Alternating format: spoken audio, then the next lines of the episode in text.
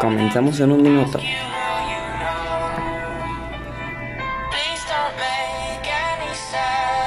Muy buenas a todos y a todas. Bienvenidos al mejor podcast del mundo, Los Caballeros de Verona. Espero se diviertan o se puedan entretener por un rato.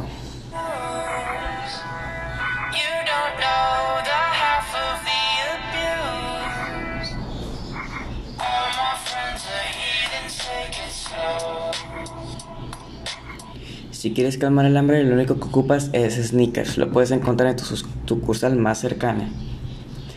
Ahora sí, ya que te encuentras mejor, hablaremos de esta gran novela, Romeo y Julieta, escrita por William Shakespeare, uno de los mejores escritores de la historia.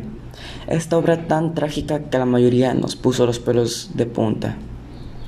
Es una de las mejores obras hechas por Shakespeare, ya que te mete tanto en el papel de los personajes que a ti te duele o te hace que te provoque algún sentimiento raro porque Romeo y Julieta no hayan podido estar juntos más que unos pocos días o unos pocos momentos y es que eran uno para el otro, se amaban tanto.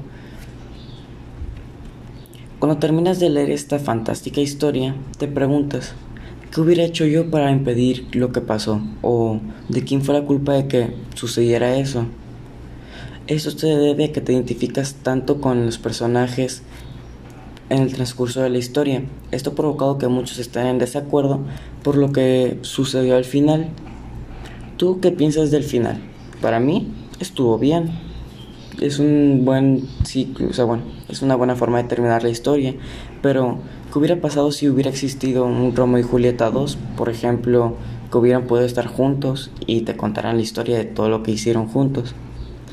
En lo general es una muy buena obra, aunque es tediosa de leer, ya que tiene mucha poesía y para mí, que no me gusta la poesía, se me hizo muy complicado leerla. Lamentamos que ya se haya acabado esto. Espero que te haya entretenido y nos vemos en la próxima. Adiós.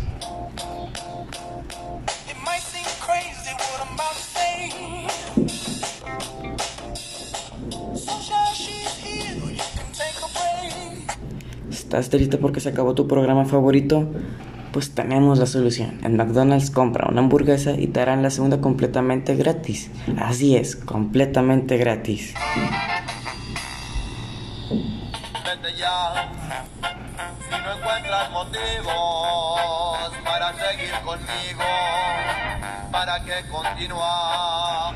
Lamento informarte que este gran programa se ha acabado, pero estate atento para la siguiente ocasión. Chao.